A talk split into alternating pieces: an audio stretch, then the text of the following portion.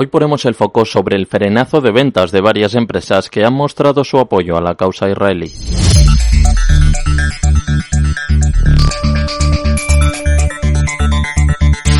Los efectos secundarios de la guerra en Gaza empiezan a aflorar. Las compañías que se han posicionado de forma activa del lado israelí sufren las consecuencias de los boicots que promulgan quienes defienden la causa gazatí. Dos claros ejemplos son McDonald's y Starbucks. La cadena de comida rápida no ha cumplido con sus perspectivas y se ha notado la primera pérdida de ventas trimestral en casi cuatro años. El consejero delegado de la compañía, Chris Kemsinski, ha reconocido a través de su cuenta de LinkedIn que varios mercados en Medio Oriente y algunos de la región están experimentando un impacto significativo por la guerra y ha culpado a la desinformación asociada al conflicto. Alrededor del 5% de sus más de 40.000 tiendas se encuentran en Oriente Medio.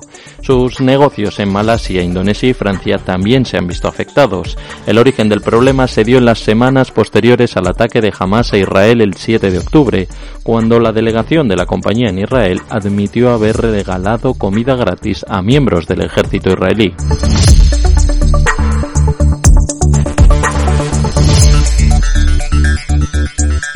Otra de las más afectadas es Starbucks, cuando Starbucks Workers United, un sindicato que representa cientos de cafeterías de la cadena, mostró su apoyo a Palestina, el espectro más conservador de la población estadounidense reaccionó contra la empresa.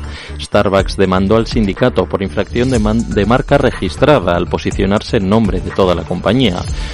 Por otro lado, el consejero delegado Laxman Narasimhan ha subrayado durante la presentación de resultados que las ventas sufrieron en Oriente Medio, pero además los boicots habían perjudicado sus cuentas en Estados Unidos.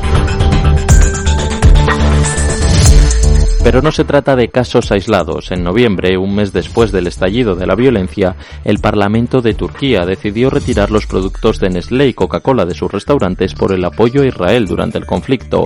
En octubre, Nestlé anunció el cierre de una de sus plantas en el Estado judío por precaución, convirtiéndose en la primera gran empresa en tomar medidas ante el auge de la violencia.